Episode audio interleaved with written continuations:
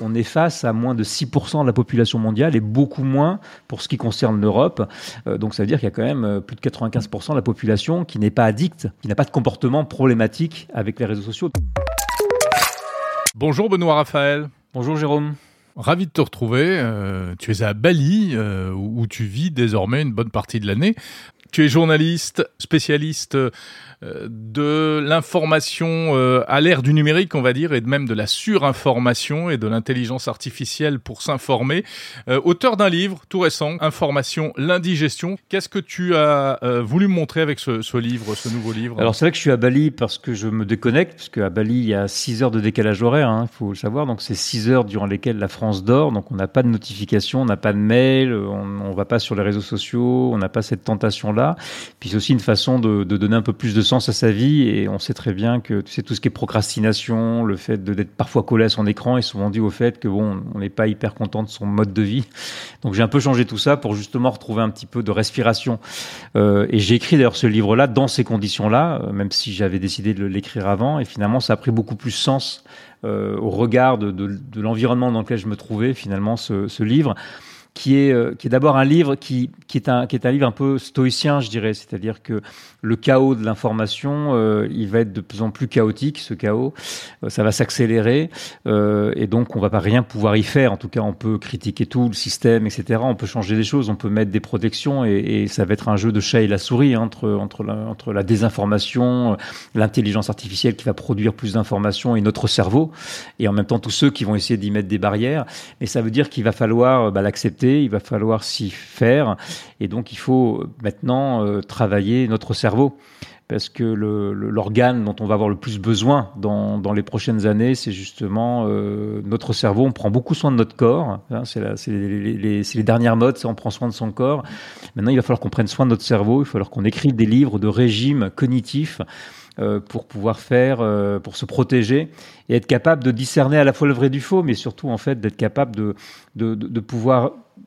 trouver une forme d'autonomie dans ce qui semble être un maelstrom. Très concrètement, ça veut dire quoi? Est-ce que c'est euh, uniquement des recherches, une recherche individuelle? Chacun doit apprendre à mieux appréhender l'information sur les canaux numériques, ou bien euh, il y a euh, comment dire, des actions plus globales, selon toi, qui, qui Je pense que d'abord, il faut un petit peu nuancer. C'est vrai que ces dernières années, on a beaucoup tapé sur la tech, on a beaucoup tapé sur les réseaux sociaux. Alors, c'est facile hein, de dire que finalement, les fake news, c'est la faute des réseaux sociaux. Si on est surinformé, c'est la faute des réseaux sociaux. Euh, c'est la faute de la technologie aussi qui, qui transforme notre cerveau. Et finalement, ben, si on n'arrive pas à décoller le nez de notre écran, surtout les plus jeunes, eh bien, c'est parce que, en fait, on est, notre cerveau est hacké par les algorithmes des réseaux sociaux. Donc, faut un petit peu euh, ramener les choses, euh, ramener un petit peu le calme par rapport à tout ça. D'abord, il n'y a pas d'addiction euh, médicale aux réseaux sociaux, ni même à la tech. Oui, c'est bon de le rappeler. C'est c'est pas un phénomène scientifique établi. Quand on parle d'addiction, c'est un, raccourci un peu rapide. Alors les addictions, c'est une maladie. Hein, donc, et quand on regarde le site de l'OMS, il y a, très peu d'addictions d'ailleurs qui sont en dehors de celles des drogues hein, et de l'alcool euh, qui existent. C'est l'addiction aux jeux, donc aux jeux d'argent et aux jeux vidéo. Il n'y a pas encore d'addiction euh, au cyber, même si ça commence à, parce que c'est beaucoup plus ancien. Mais même si on ne devait parler que du comportement problématique face aux réseaux sociaux, euh, on est face à moins de 6% de la population mondiale et beaucoup moins pour ce qui concerne l'Europe. Euh, donc ça veut dire qu'il y a quand même euh, plus de 95% de la population qui n'est pas addicte. Enfin, qui n'a pas de comportement problématique avec les réseaux sociaux. Donc ça veut dire que quand vous avez le nez devant votre écran, en fait, vous pouvez vous arrêter. Oui, tu dis dans ton livre, 94% de la population mondiale n'est pas addicte. Ce qui est plutôt une bonne nouvelle. C'est ça, et c'est la même chose pour les fake news. On a l'impression que les fake news envahissent, que c'est horrible, etc. Alors il y a des phénomènes très particuliers euh, qui sont liés aux fake news, mais globalement, euh, vous avez, alors, effectivement, il y a plus de 30% de la population française qui a, été face à une fake news euh, dans, les 30 derniers jours, mais ça correspond à très très peu de temps, puisque finalement 3% de leur temps passé sur Internet, c'est l'information, et donc quand vous avez cette, exposition aux fausses informations, on est à, moins de 1%. Euh, et, quand vous quand vous regardez aussi ça, vous vous rendez compte que finalement, quel est l'impact en fait réel euh, de cette désinformation Il est extrêmement restreint. Même Frances Hogan, qui, qui est donc l'ancienne de Facebook, qui avait dénoncé euh, la propagation de la désinformation par, par Facebook, explique que 80% des contenus de désinformation sont partagés et distribués à 4% de la population. Donc on voit bien euh, qu'on est sur des phénomènes plutôt de radicalisation, qui d'ailleurs provoquent le vrai danger, il est d'ailleurs dans la radicalisation, mais un petit peu comme le terrorisme, je trouve que ce sont des, des phénomènes qui sont assez proches en fait dans leur approche, et donc du, coup la réaction, elle, doit être aussi être euh, mesurée par rapport à ça. C'est pas parce qu'il y a des terroristes qu'il y a plein de morts, et c'est pas parce qu'il y a des terroristes qu'il faut tout réglementer et qu'il faut, se, qu'il faut fermer la démocratie. C'est la même chose. Les réseaux sociaux et la désinformation, on est quand même face à, à la liberté d'expression aussi quelque part. Tout fermer sous prétexte que c'est dangereux, ça pose un problème. Le seul danger, mmh. il est évidemment dans la radicalisation des gens et de phénomènes que l'on a pu voir. Donc ça n'a pas changé les élections. Par contre, en revanche, ça a, ça a amené euh, les émeutes que, du Capitole euh, au mois de janvier, euh, que l'on a pu voir après l'élection de, après la désélection, mmh. la, la, la, la, défaite contestée de, de Donald Trump, donc, mais qui sont qui est l'œuvre de, de quelques euh, poignées en fait de radicaux. Mmh. Donc on voit bien que c'est pas les mêmes phénomènes et qu'il faut mesurer tout ça, qu'il faut mesurer ce chaos, euh, qu'il faut bien aussi prendre conscience que c'est pas de pire en pire, c'était pas forcément mieux avant, on a toujours été stressé, on a toujours été fatigué, L'arrivée de la technologie nous fait à la fois gagner du temps de cerveau, euh, nous défatigue quelque part, mais euh, bien nous, nous, fatigue beaucoup plus dans la tête, parce qu'on a beaucoup plus conscience de nous-mêmes, on a plus le temps de penser aussi euh, quelque part. Donc l'objet de ce livre, en fait, il est vraiment d'abord de, nous permettre de, de, bien prendre conscience du problème et d'arrêter d'accuser les autres, d'accuser la technologie et de bien essayer de comprendre euh, vraiment la euh, de façon stoïcienne, c'est les stoïciens, qu'est-ce qu'ils disent? Ils disent, les stoïciens, donc c'est cette euh, fameuse sagesse gréco-romaine, euh, qui disent, en fait, tout ce qu'on peut pas contrôler, c'est pas la peine de s'énerver. Euh, essayer d'abord de, de, de, de, travailler sur la façon dont, dont toi tu vas réagir euh, à ces phénomènes-là. Donc c'est un petit peu dans cette optique-là. Le monde est tellement complexe, il va tellement vite que s'affoler en permanence, accuser tout le monde, dire que c'est de pire en pire et, et, rentrer dans une espèce de dépression quelque part ou de, mmh. de, de, vision apocalyptique de la technologie va pas nous aider en fait à régler les problèmes. Et la première chose qu'il faut faire quand le monde est chaotique, c'est de reprendre le contrôle en fait, d'abord sur soi-même. Et ça passe par une compréhension de la tech mais aussi par une compréhension. Euh, et ça, c'est un domaine que je connaissais pas très bien, donc j'ai fait beaucoup de recherches. J'ai discuté avec des chercheurs aussi également sur comment fonctionne notre cerveau, ce fameux cerveau euh, apparemment archaïque qui, euh, qui n'aurait pas eu le temps de s'adapter à la vitesse de la technologie. Est-ce que c'est vraiment le cas? Est-ce qu'on peut faire quelque chose? Donc c'est un petit peu tous ces points-là que j'ai essayé d'explorer dans ce livre. Alors c'est un discours euh, finalement assez positif hein, que tu que tu tiens, euh, même si euh, même si le, le, les phénomènes d'addiction ou de radicalisation ou d'énervement, bah, on est quand même nombreux à les, à les constater malheureusement au jour le jour. Hein. L'addiction entre guillemets à Twitter ou à TikTok dans un autre registre, etc. Elle, elle, elle ne semble quand même pas être complètement sans effet. Il y a notamment le phénomène des bulles, des bulles d'information. Tu reviens dans ton livre sur une, je trouvais que c'était intéressant, une expérience d'un journaliste américain qui s'appelle Matt Honan, c'est ça, qui euh, s'est mis à, euh, à liker tout ce qu'il pouvait et qui s'est retrouvé finalement euh, embarqué dans un, dans des torrents euh, informationnels qu'il ne maîtrisait plus.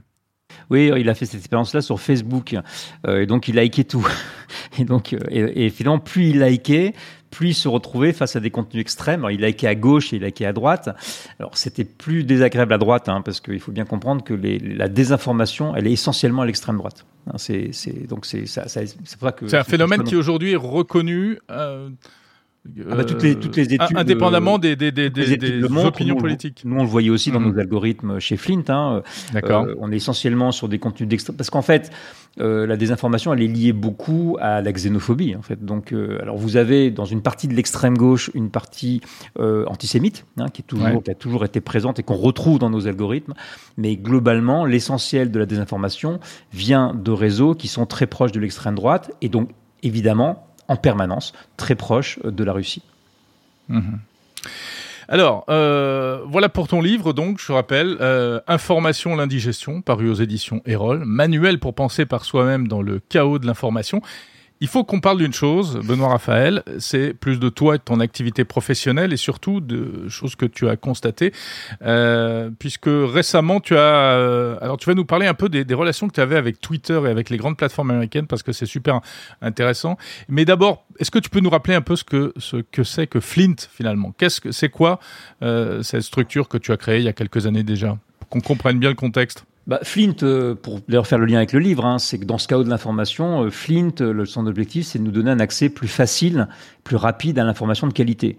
Et pour ça, on utilise l'intelligence artificielle pour à la fois éloigner les fake news, personnaliser l'information et aller chercher des sources d'information à la fois très diversifiées et très qualitatives. Parce que sinon, on va toujours uniquement vers les médias traditionnels, mais si on veut vraiment avoir des choses parfois qui nous intéressent, qui nous ressemblent, il faut aller chercher dans la diversité de l'info. Le problème, c'est que c'est rempli de fake news. Comment on fait le tri Donc pour ça, il faut de l'IA. Et comment est-ce qu'on détermine euh, l'information de qualité? Eh bien, euh, notre, euh, notre intuition à l'époque, au moment où on a lancé Flint, c'est en 2017, était de se dire euh, il faut observer le comportement des gens, notamment le comportement des experts. Donc, on a panélisé en fait des experts. C'est là où on va en venir à Twitter pour analyser leur comportement par rapport à l'info, de façon à donner un score à l'info par rapport à ces. Bah, par exemple, je suis je suis un spécialiste de la de la mobilité dans la ville, par exemple, et donc je vais aller partager, lire, liker des informations liées à mobilité. Donc, quelque part, les sources que je vais liker, comme je suis un expert, eh bien, a priori, ça va, ça va être de bonne qualité. Si moi, je m'intéresse, euh, si, si, moi, je m'intéresse à ce sujet-là, ben, du coup, je vais, euh, je vais effectivement pouvoir avoir des informations qui sont en rapport avec mon expertise, parce que le, le, l'IA, en fait, va mettre en algorithme, va mettre en chiffres la notion de qualité, ce qui fait que dès que moi je choisis un contenu, le robot va déterminer mon niveau d'expertise et mon, mes centres d'intérêt et m'apporter la qualité. Donc c'est un petit peu, quelque part, l'objectif c'était de faire des algorithmes euh, complètement à l'inverse euh, de ce que font les algorithmes de Twitter et de Facebook, qui nous enferment dans des bulles et au bout d'un moment, on le remarque d'ailleurs, nous entraînent de plus en plus vers les extrêmes, c'est de créer des algorithmes vertueux euh, qui, euh, qui justement tentent d'aller chercher la qualité de l'info. Et pour ça, on utilisait la base de données qui est utilisée depuis des années par les chercheurs. Hein. Toutes les, la plupart des études euh, que, que l'on a sur la dynamique de l'information, la dynamique de la désinformation, qui nous permettent aussi de lutter contre, euh, s'appuient sur les données proposées par Twitter, qui est, qui est quelque part le moteur d'information le plus euh, le plus clair, le plus structuré euh, qui existe aujourd'hui, euh, qui existait aujourd'hui sur le marché, puisque effectivement cette base de données est désormais complètement fermée. Alors parlons-en. Donc, alors euh, voilà, il faut qu'on parle de ce qui s'est passé récemment euh, du côté de Twitter, euh, qui est décision de Musk de couper ce qu'on appelle l'accès à l'API, ou en tout cas de la rendre dans un premier temps très cher. Donc ça revient quasiment à la couper. c'est assez technique, mais ça a des conséquences très pratiques. Et ça, tu l'as vécu à travers ta société Flint parce que quand on est entrepreneur, tant qu'on n'est pas rentable, tant qu'on n'a pas trouvé le truc, etc., bah en fait, c'est on enchaîne les galères, hein, toutes les galères, les, les, impôts, les taxes, les trucs, les prêts qu'on n'a pas remboursés, enfin tout ce truc-là. Et puis, puis dès qu'on est sorti d'un truc, il y a une nouvelle merde qui nous arrive. Hein. C'est comme quand tu es en bateau. Je, trouve que souvent on se compare aux au, grands navigateurs hein, parce que le temps est complètement imprévisible et on enchaîne les trucs. Et en général, quand on réussit, c'est souvent en, parfois un peu la chance en fait quelque part. Et on peut être très bon. Euh, et se planter aussi. Bref. Donc là, après le calme, il y a toujours la tempête, quoi. Et il y a toujours la tempête qui arrive euh, derrière, et on n'est jamais prêt euh, pour la tempête. Voilà. Donc du coup là, la tempête est arrivée. Elle est arrivée d'un coup parce que quand tweet, Elon Musk a racheté Twitter, on s'est dit oula ça va être le chaos parce que le personnage est un personnage chaotique de toute façon. On ne sait pas trop ce qu'il a dans la tête et lui-même parfois ne le sait pas. Et, et donc on s'est dit, ben, il faut qu'on commence à travailler sur changer notre modèle parce que notre modèle s'appuyait sur l'analyse de comportements de gens sur Twitter pour euh, déterminer quelque part des sortes de, panels d'experts. En gros, on avait donc rentré en base de données plus de 20 000 experts euh, Twitter et c'était la base de notre modèle. Donc on a commencé, on s'est dit, bon, on va le faire. À ce moment-là, Elon Musk a décidé, comme on s'y attendait un petit peu de rendre ça payant et nous donner 10 jours pour tout changer. Donc beaucoup d'entreprises sont tombées. Nous, on avait 10 jours pour changer 10 ans en fait de recherche et de travail. Donc il fallait changer complètement notre algorithme. Heureusement, comme la plupart des développeurs étaient partis, c'était beaucoup plus chaotique. Il n'a pas réussi à mettre en place euh, cette mesure suffisamment tôt ça a été retardé et nous on avait quasiment transformé tout notre tout notre modèle donc on a réinventé euh, avec un développeur hein, euh, en, en, en, quelques mois euh, tout ça et il a fermé après l'avoir rendu payant, là, il a fermé complètement, définitivement, tout accès. Donc même aux chercheurs. Hein, donc aujourd'hui, on ne hmm. peut plus accéder à ces données.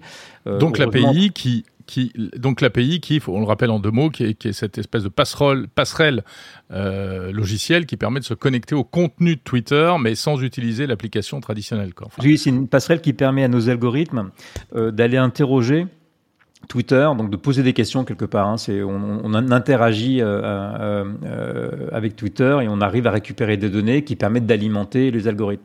Alors mhm. Elon Musk l'a expliqué d'ailleurs, il a fermé volontairement, intégralement maintenant son API pour parce qu'il s'est lancé dans la bataille de l'intelligence artificielle.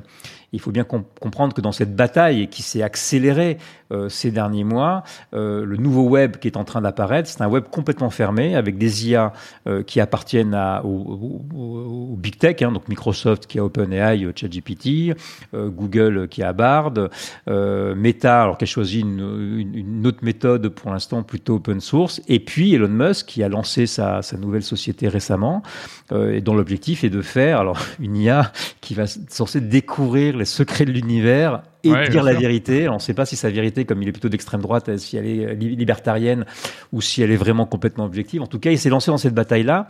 Or, l'or, l'essence en fait, le l'or noir euh, de, de cette époque qui est en train d'arriver, ce sont les données. Et lui, le seul, la, seule puissance qu'il a jamais réussi à monétiser euh, euh, chez Twitter, ce sont justement les données qui sont utilisées par beaucoup de personnes. Donc, on voit que c'est quand même, c'est très stratégique, mais ça annonce aussi le monde qui vient, un monde où les données vont devenir tellement précieuse que ce monde-là va se fermer. Donc c'est aussi une petite inquiétude que l'on peut avoir euh, pour la transparence, en tout cas, de ces intelligences artificielles euh, telles qu'elles vont euh, s'annoncer dans les prochains mois. Donc, quelles conséquences selon toi? Alors, déjà, des entreprises comme vous, comment est-ce que vous faites? Est-ce que ça veut dire que vous n'êtes plus en prise avec la réalité ou il a fallu aller chercher une autre réalité ailleurs? Bah, il y en a qui sont morts très vite. Hein. Il y a beaucoup d'entreprises, on les a pas citées, on les a, on les a pas dénombrées encore, mais il y a plusieurs dizaines de milliers de startups, à mon avis, qui, sont, qui ont dû arrêter ou qui ont pivoté euh, complètement. Donc nous, on a gardé le même modèle parce que nous, on a une mission euh, beaucoup plus qu'un modèle de technologie. Alors sur la partie qui vraiment nous ramenait de l'argent, hein, qui nous ramène de l'argent, qui est la partie business, on va dire, euh, pour les entreprises. Donc en gros, c'est la veille d'info, hein, ce que fait Flint, Flint mmh. avec l'IA. notre, on avait déjà fait évoluer le modèle et on a, si tu veux, nous, nous on a 10 ans d'historique de Twitter. Donc on a déjà, nous, des, des, des, modèles de qualification des sources. Donc ça, c'est le premier truc. Donc maintenant, on est capable de savoir ce qu'est une bonne source ou pas et de, de pouvoir comparer, puisqu'on a énormément de données. Donc ça, c'est propriétaire pour nous et c'est notre trésor de guerre, je dirais quelque part, qui est, qui est inimitable. Et puis surtout arrivent aujourd'hui les IA génératives et elles changent beaucoup de choses parce que avant les données étaient relativement aveugles. Quand tu veux déterminer la qualité, c'est quelque chose d'extrêmement subjectif. Euh, tu utilises la sémantique ne suffit pas. La sémantique c'est euh, voilà que veut dire tel ou tel mot. Donc tu vas faire une recherche avec, euh, tu vas faire une recherche de mots. Bon, ça te dit pas la qualité. Pour avoir la qualité, il fallait justement du machine learning et donc d'analyser le comportement des gens. Avec les IA génératives, les IA génératives s'appuient sur des technologies qui, euh, notamment les transformers, qui permettent de beaucoup mieux comprendre le contexte d'une information. Et donc finalement, ça permet déjà de rajouter une couche qualitative et donc de remplir un peu le même rôle. Donc finalement, l'arrivée de ChatGPT en même temps a provoqué, je dirais quelque part, la fermeture de Twitter, mais en même temps a apporté aussi la solution. En tout cas pour nous. Mhm. Mais alors, qu'est-ce qui va se passer maintenant? Parce qu'en même temps, ces IA, elles se sont, euh, comment dire, elles se sont entraînées avec des données qui étaient qui étaient publiques, euh, aussi bien OpenAI que Bard, euh, etc. alors c'est pas encore réglé tout ça parce que maintenant vous avez des écrivains qui, euh, qui, qui font des procès, les acteurs aussi en grève à Hollywood qui voilà qui ont peur aussi pour pour leur pour leurs données. Donc toutes ces données sur lesquelles ont été entraînées ces ces, ces intelligences artificielles, la question juridique est pas encore réglée. Et puis on est aux États-Unis donc où c'est c'est plutôt sérieux. On parle de droit d'auteur donc c'est quand même un des droits les plus protégés. Euh, donc ça va pas être simple, ça va se régler euh, différemment, je pense, par des accords, etc. Mais en tout cas, euh, pour l'instant, il y a pas de données, il y a des données publiques, mais enfin, le, le, Wall Street Journal, c'est public, mais enfin, c'est quand même privé, quoi. Hein, donc il y a quand même de la valeur sur lequel, mais c'est très difficile de déterminer donc ça va être très difficile à détricoter, mais ça va être une bataille juridique extrêmement importante parce qu'il y a beaucoup, beaucoup d'argent derrière et que personne n'a envie de laisser euh, ces big tech prendre totalement le pouvoir. Donc je pense qu'il y aura aussi des jeux euh, de, de, de, pouvoir et d'influence qui vont jouer là euh, sur, sur, le terrain juridique. Ça, ça rappellerait pas un peu ce qui s'était passé avec Google Books? Qui était cette lorsque Google avait décidé d'aspirer tous les livres de la terre pour pouvoir en proposer des extraits par-ci par-là, voir les republier quand c'était des, des, des, ouvrages qui étaient tombés dans le domaine public. Et effectivement, il y avait eu des levées de boucliers dans le monde entier. Oui, parce que là, on était dans le monde de l'édition, euh, mais quelque part, c'est là ce qui montre un petit peu l'hypocrisie du système, parce que globalement, Google euh, s'entraîne sur les données du monde entier depuis des années. Et d'ailleurs, euh, ce qu'il faut savoir quand on comprend un petit peu, la, logique des robots, parce que vous, vérifierez d'ailleurs que la plupart de ces IA ont du mal à aller, sur Internet et à lire les données. D'ailleurs, si vous, vous, créez un logiciel pour faire de la veille d'infos, vous allez voir que c'est compliqué, en fait, et vous récupérez ce que vous pouvez, etc. Nous, on y arrive parce qu'on a des méthodes pour le faire. et donc, parce que ça fait des années qu'on le fait, etc. Mais même pour nous, c'est compliqué. Google n'a pas de problème. Bing n'a pas de problème parce que même les médias qui protègent énormément leurs données laissent passer ces robots-là, mais pas les autres. Hein. Donc il, y a, un Internet à deux vitesses par rapport à ça. Donc il y a beaucoup d'hypocrisie derrière euh, ce système-là. Mais en face. Oui, c'est-à-dire que les éditeurs de contenu euh, autorisent les robots de Google à indexer les pages, etc. Parce ont envie d'être vus. Euh, voilà. oui. Donc euh, ça va peut-être changer là parce qu'il va y avoir un nouveau rapport de force qui va arriver. Et c'est vrai que Google a beaucoup financé la presse, a ramené des millions tout de même à la presse française. Facebook aussi participe, même s'ils sont un peu retirés du jeu euh, ces derniers temps parce que bon, ils veulent plus tellement avoir affaire à l'info parce que c'est un bordel effectivement en termes de droits d'auteur pour eux. Mais euh, on, on, voit bien qu'effectivement, le, euh, pour l'instant, donc c'est déjà, c'était déjà le cas avant. et là, sur ces IA là, bah, on va retrouver, mais ce, ce ne sont que des questions de rapport de force. Hmm. Mais alors sur quoi vous pouvez euh, vous appuyer aujourd'hui? Il y a d'autres réseaux sociaux? Enfin, comment ça se passe? Euh, non, mais on s'appuie plus sur les réseaux sociaux, simplement. Enfin, on va, on va picorer à droite à gauche pour simplement affiner nos modèles. Mais maintenant, on a, on a, c'est quand, quand tu as 10 ans d'historique, euh, où on récupérait, euh, si tu veux, plus de 50 000 contenus par jour euh, d'informations euh, triées, avec, analysées à partir de, de, plus de 25 000 comptes Twitter chaque jour pendant 10 mmh. ans. Euh, tu vois le volume que ça fait. Donc on a des millions, des millions de données derrière. Donc euh, ça. Vous en avez bien profité aussi finalement. Bon, on en a bien profité, oui, bien sûr. Comme tout le monde. Euh, mais quelque part, c'est un travail de recherche. Il hein. faut comprendre que Flint a été fondé à la base par Jean Véronis, qui était un chercheur à l'université d'Aix-en-Provence, qui est un des pères du traitement automatique des langues, qui a écrit beaucoup de bouquins là-dessus, des thèses. J'ai d'ailleurs gardé la, sa première thèse, qui, où il parlait d'ailleurs de, de, de l'intelligence artificielle, mais c'était en 1976, je crois, si je me souviens bien. Mais il était déjà visionnaire par rapport à ça. Donc c'est aussi un travail de recherche euh, qui a été fait pendant des années sur la base de ces données qui étaient publiques. moi, j'ai toujours milité pour que Twitter et le statut de Wikipédia. S'il devait être racheté par quelqu'un, il aurait dû être racheté par Jimmy Wells, par la fondation Wikipédia, mm. parce que quelque part, ces données sont des données historiques. Les printemps arabes sont passés par Twitter. Euh, il y, a eu des discussions, parfois même des engueulades entre des chefs d'État euh, sur Twitter. Donc on voit bien que c'est des, des, données sociales. Il y a des chercheurs qui se sont rendus compte qu'on arrivait à évaluer le niveau de chômage en analysant les tweets, parce qu'effectivement, c'est un, une panélisation du monde assez étonnante. Il n'y a pas forcément beaucoup de monde, mais il y a les gens importants. Euh, et il y a une variété finalement de, personnes donc ce sont des données qui sont hyper intéressantes pour les chercheurs et je pense qu'il aurait fallu, plutôt que ce soit entre les mains d'un milliardaire, que ce soit plutôt entre les mains de la communauté, euh, puisque c'est un trésor historique. Quelque part, une, partie de l'histoire de l'humanité de ces dix dernières années s'est déroulée dans le, dans, dans, le négatif, hein, dans le film négatif, euh, si, si j'ose dire, pour reprendre l'analogie avec l'appareil photo, l'appareil photo analogique, mmh. de, de, de l'histoire qu'est Twitter. Et aujourd'hui, un nouveau réseau euh, comme Threads, par exemple, est-ce que ça peut euh, combler ce, ce, ce vide? Bah, faut, faut voir parce que d'abord, euh, on va être sur un. Alors, ce vide sur les données, je, je pense pas parce que ouais. les données. en tout cas, remplacer, prendre la place. Fermée. Euh, on est, on rentre dans la mécanique Facebook, Instagram, etc. Donc, c'est, c'est un avantage en tout cas pour ceux qui l'utilisent parce que c'est plus puissant. Donc, ça, il va y avoir plus de monde rapidement. Et le problème de ces réseaux, c'est que s'il y a personne, on n'y va pas en fait. Hein. Euh, mm. Donc, c'est le problème de Mastodon d'ailleurs, hein, qui, qui, rassemble des petites communautés. Mais euh, donc là, Facebook a, a l'avantage de pouvoir tout connecter et donc de pouvoir effectivement euh, faire beaucoup euh, de, de, bruit pour, pour, euh, pour faire venir les gens sur, sur Threads, mais avec tous les problèmes de, de, de confidentialité euh, des données euh, que l'on connaît avec Facebook. Est-ce qu'on va, selon toi, vers une espèce de comment dire de, de de redivision du monde? Alors je parle pour les utilisateurs, euh, c'est-à-dire que euh, suivant l'orientation les, idéologique, etc., les gens iront plutôt vers tel ou tel réseau social? Alors, est-ce que les réseaux sociaux vont, vont continuer sous la forme euh, sur laquelle ils sont? Donc ça, c'est encore une question. On ne sait pas trop comment tout ça va évoluer. Moi, je suis pas très très bon. Je suis pas un bon futurologue, hein, donc je fais jamais de prédictions. Ça, ça, ça change tellement vite. Euh, ce qui est clair, c'est que le monde dans lequel euh, on entre avec les intelligences artificielles, c'est que on va se retrouver, on se retrouve déjà aujourd'hui avec des IA qui prennent déjà en charge une partie de nos relations, euh, de nos discussions. Euh, c'est facile maintenant de pouvoir répondre à un message, euh, que ce soit sur Tinder ou sur sur sur LinkedIn avec ChatGPT. et c'est tellement mieux. Moi, j'ai là j'ai eu un problème avec avec avec une compagnie d'avion. C'était super compliqué. C'était en anglais. Je devais leur expliquer un truc un peu compliqué. Puis je leur ai fait une lettre, mais incroyable, mais vraiment en, en 30 secondes grâce à ChatGPT. Et j'ai récupéré 100 euros quoi.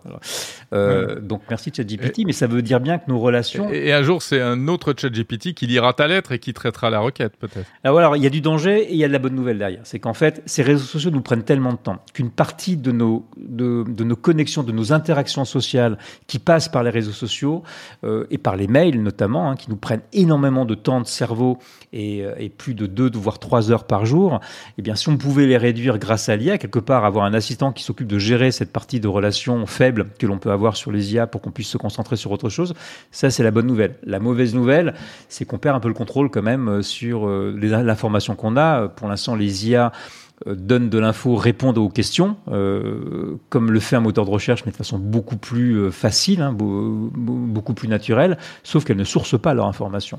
Or, on ne sait pas comment vraiment ont été conçues ces IA sur, sur, les données sur lesquelles elles ont été entraînées, mais ensuite l'entraînement par des humains qui, qui vient les enrober derrière. Et donc toutes ces IA embarquent des idéologies occidentale notamment, blanche, donc ça pose quelques questions en Afrique, mais aussi également en Asie, où je suis. Euh, donc on voit bien qu'on rentre dans un monde un peu moins transparent, en tout cas, où la question de la transparence va être vraiment posée. J'espère que ça va évoluer dans le bon sens. Donc à la fois l'IA va nous faire gagner du temps, donc ça c'est une bonne nouvelle si tu te réfères à mon livre de cerveau, mais en même temps euh, va peut-être nous faire perdre un peu le contrôle, mais quelque part un petit peu comme tu perds le contrôle de ta voiture. Que moi mon grand-père, il me faisait toujours, euh, il voulait absolument que je sache exactement ce qu'il y avait dans la voiture, dans, dans le moteur, etc. Il faisait démonter ça à mon papa. Euh, eh aujourd'hui, pour pouvoir la réparer, etc. Voilà, aujourd'hui, tu comprends plus ce qui se passe dans le moteur d'une voiture. Il y a trop d'électronique. c'est un petit peu cette déconnexion du réel, je dirais quelque part, euh, va s'accentuer avec euh, ces intelligences artificielles qui vont venir s'infiltrer un petit peu partout dans nos, dans nos interactions avec l'information. Merci beaucoup, Benoît Raphaël. Voilà, on a brossé pas mal de sujets, c'est toujours passionnant. Je rappelle ton livre, donc Information, l'indigestion aux éditions Erol. Merci, Jérôme. you